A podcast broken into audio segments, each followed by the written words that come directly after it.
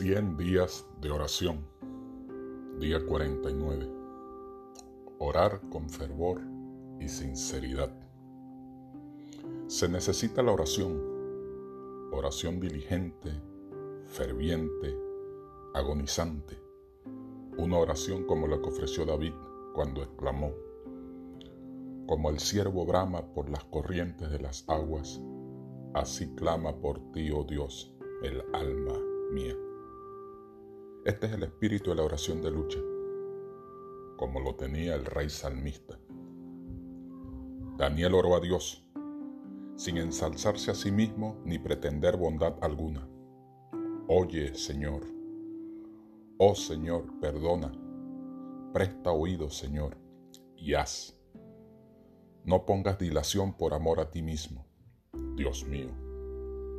Esto es lo que Santiago llama la oración eficaz y ferviente.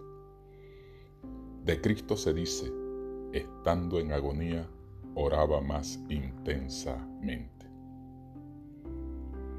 Qué contraste con nuestras oraciones débiles y tibias que ofrecemos a Dios.